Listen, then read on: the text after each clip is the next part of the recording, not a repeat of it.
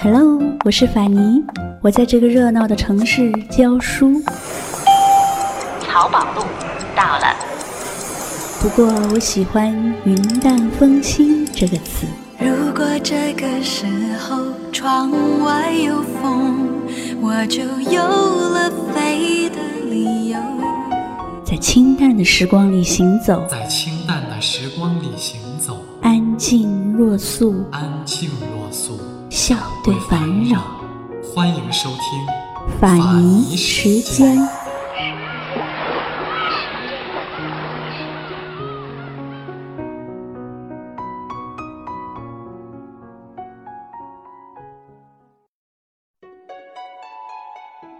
草在结它的种子，风在摇它的叶子。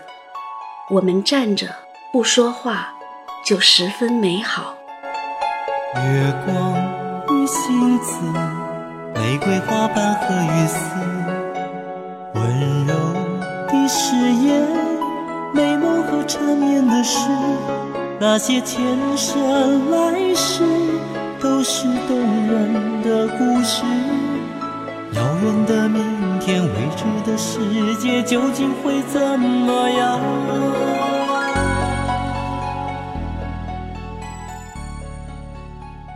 他十二岁时就会写诗，他的父亲也是一位诗人。当他以一个孩子的口吻写自己的诗时，他写的东西就和他的心灵一样是纯洁的，就像草叶上晶莹的露珠。他是顾城。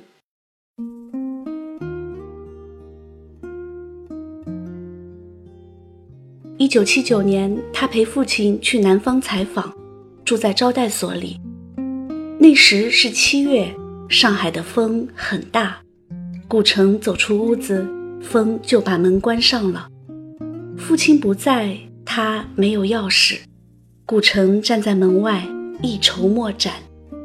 突然，他愤怒地翻窗而入，收拾了东西，找到父亲说：“我要走，马上就走，回北京。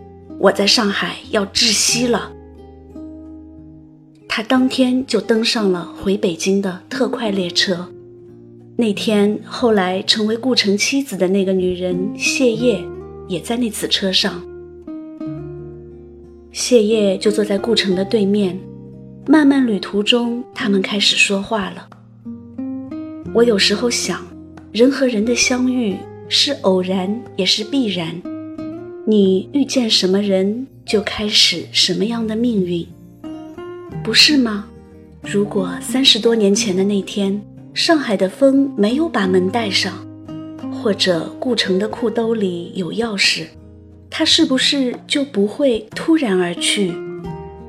又如果他去了火车站，当天的火车票卖完了，他只能坐下一趟；或者当他上了车，可是车票上的那个位置离谢烨非常远，那么他是不是永远不会知道，在这个世界上有个谢烨那样的女人，他们永远都不会相识，那么也就不会有多年后的悲剧，说不定到今天。他还活着，可是他们偏偏遇见了。火车开动的时候，我看见你了吗？我和别人说话，好像在回避一个空间，一片清凉的树。到南京站时，别人占了你的座位，你没有说话，就站在我身边。我忽然变得奇怪起来，我开始感到你，你颈后飘动的细微的头发。我拿出画画的笔，画了你身边的每一个人，但却没有画出你。我觉得你亮得耀眼，使我的目光无法停留。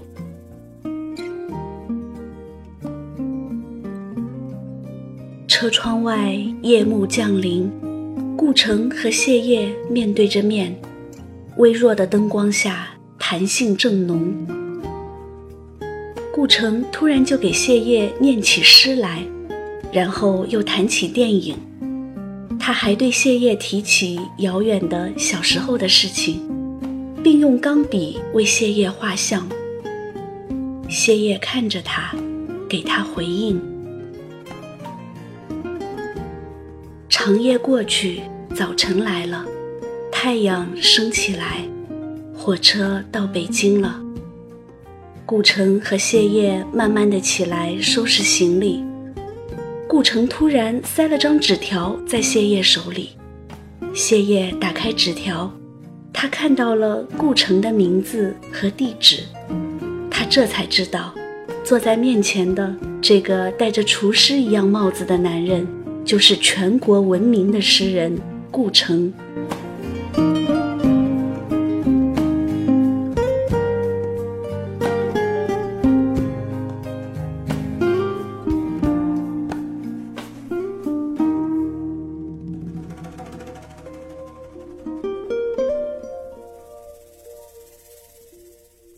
找他呢？谢烨矛盾了很久，但最后他决定去了。他沿着长长的白杨树的路一直走，来到了顾城家门前。开门的是顾城的母亲，她好像早已经知道了谢烨。顾城出来了，谢烨看着他，好像还没有睡醒的样子，觉得很好笑。他还发现顾城喜欢把没戴帽的钢笔直接放进衬衣的口袋里，然后让衬衣的口袋被染上墨水的颜色。那天从顾城家出来，谢烨给顾城留下了自己在上海的地址，还告诉他他会在哪天离开北京。谢烨离开北京的那天。顾城去送他了。我们什么都没说，我们知道这是开始，而不是告别。顾城问：“我们在火车上相识，你妈会说我是坏人吗？”谢烨回答：“你是个怪人，照我爸爸的说法，也许是个骗子。没人说你是坏人。”火车开来开去。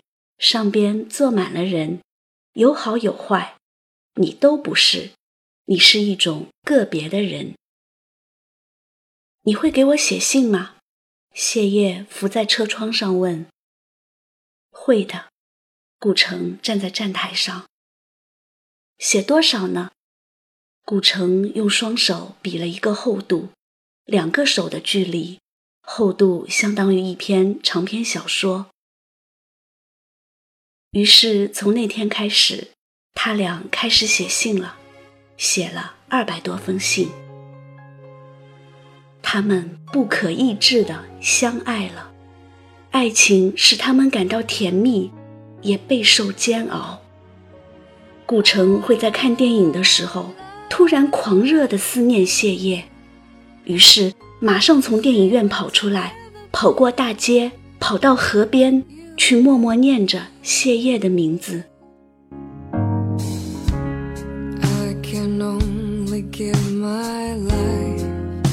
一九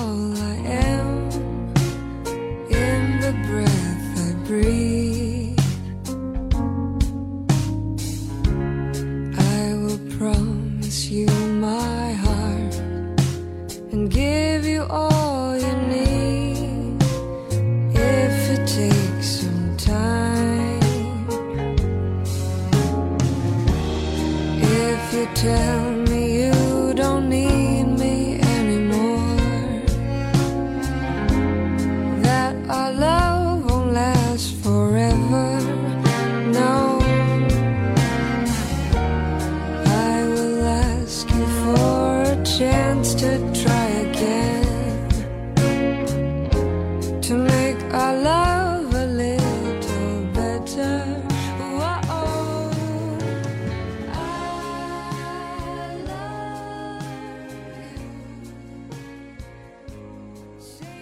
九八三年八月八日，经过苦涩的四年多的异地恋，顾城和谢烨走进了民政局，他们结婚了。结婚后，顾城就像一个小孩子一样依恋着谢烨。他说：“我不知道我能做什么，但我知道我要做。在我失败的时候，在世界的门都对我呼呼关上的时候，你还会把手给我吗？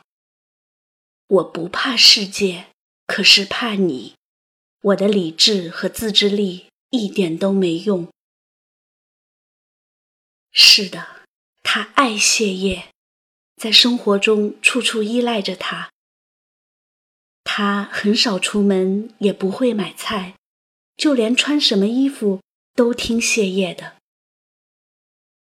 那个时代，人们狂热的喜欢诗人，顾城经常被邀请到国内外的大学讲课。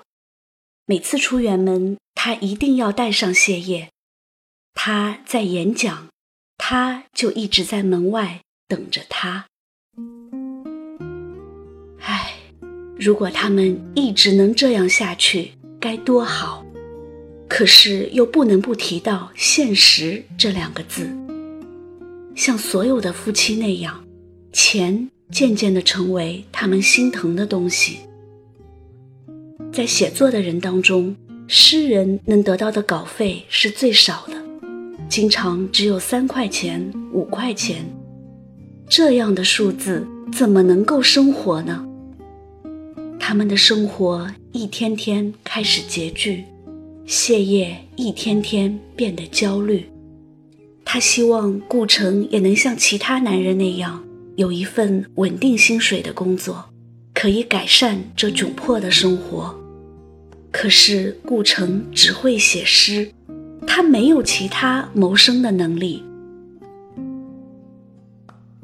有一次，顾城和谢烨骑自行车去看望诗人舒婷。舒婷问他们：“你们怎么不坐地铁来呢？坐地铁只要一毛钱而已。”顾城说：“我们就是没有一毛钱。”他们连一毛钱都没有。有一天，顾城收到了一笔稿费，一百多元，那是他收到的最多的一次。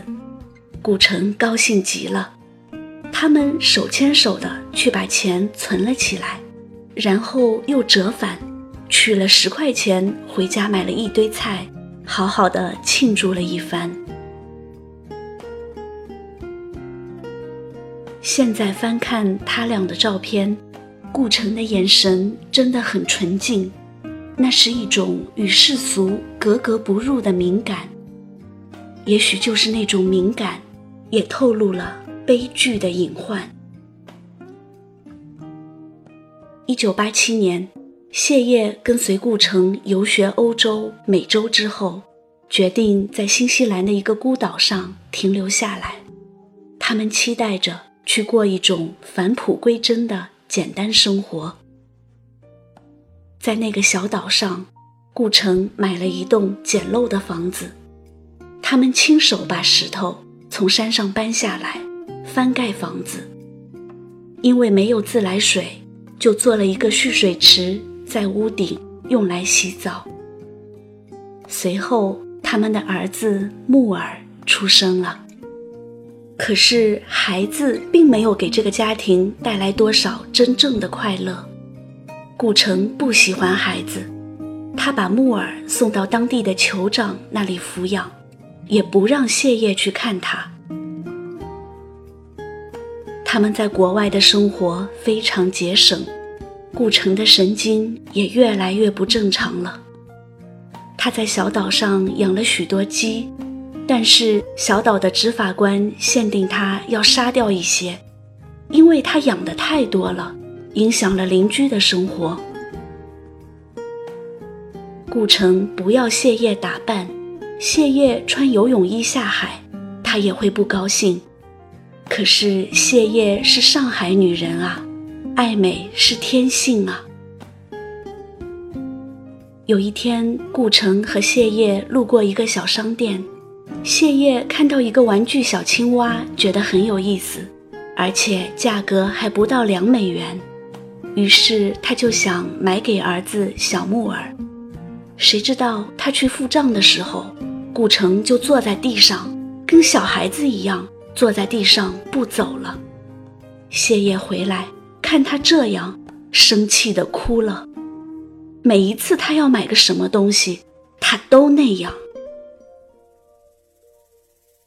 穷有时候真的能让人如此恐惧。顾城一天比一天厌世，经常说要一起自杀的话。谢烨每天的精神都极度紧张，每天工作回家下山的路上，都担心会不会回家就看见顾城的尸体。在岛上没有商业和工业，不好找工作，也没有别的华人。为了生活，谢烨只能到附近的城市去打工。他在城里认识了一些朋友，因为很漂亮又善于交际，一个新西兰男人爱上了她。其实谢烨也是一个女人，她也想过世俗的。至少不为衣食发愁的生活。可是他爱的是顾城，顾城不会希望他到世俗中去的。此时的顾城也爱上了一个叫婴儿的女人。婴儿曾在诗刊杂志做过编辑，顾城为他办理了去新西兰的手续，他也来到了那个小岛上。和顾城、谢烨一起生活。顾城是一个幻想主义者，他希望婴儿和谢烨能够和平相处。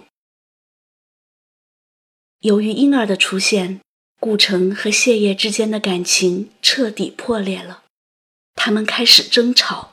顾城想要和谢烨离婚，可是顾城真的离得开谢烨吗？就在这时，婴儿也接受了一个新西兰男人的求婚，顾城更是到了崩溃的边缘。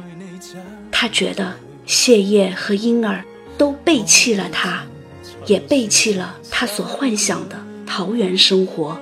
谁也知夜夜与他难爱情，可惜我黑了眼睛，真相哪需说明？而我却哼不出半声，谁也知夜夜与他那爱情，甘心去做你报警，得到你的爱情，还要再得到你任性。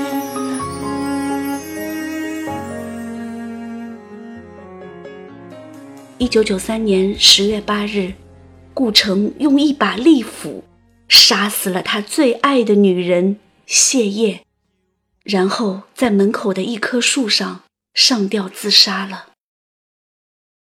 那个戴着白色帽子的童话天使，从此只存在于照片之中。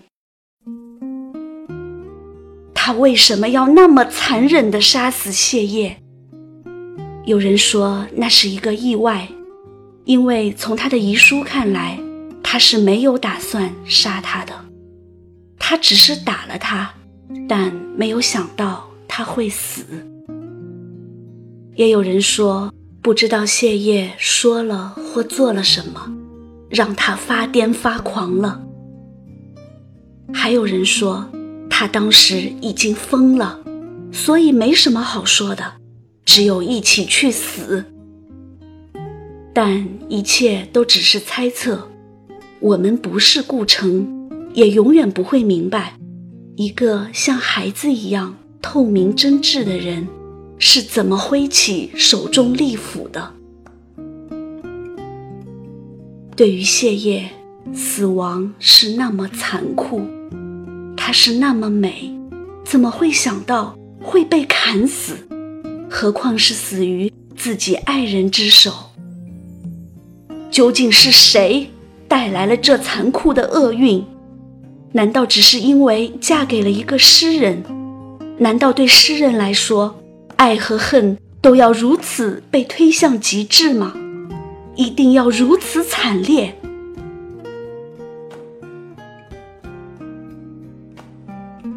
二十多年过去了，顾城和谢烨在新西兰的车还停在那个小岛上。他们房子的四周荒草丛生，顽强的树枝穿过了车窗长了出来。他们的儿子穆尔一直生活在新西兰的小岛上，毕业于新西兰奥克兰大学工程专业。顾城夫妇去世后，顾城的朋友们捐款为木尔成立了木尔基金会。这个基金会一直帮助木尔成长，他读大学的费用也是从这个基金会获得的。只是为了隐瞒当年发生在父母身上的悲剧，他的亲人没有让他学习中文，加上新西兰知道顾城的人并不多，他至今不知父母离世的真相。给你一张过去的 CD，听听那是我们的爱情。有时会突然忘了，我还在爱着你。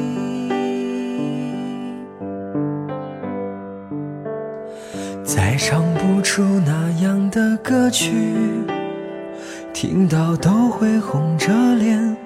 躲避，虽然会经常忘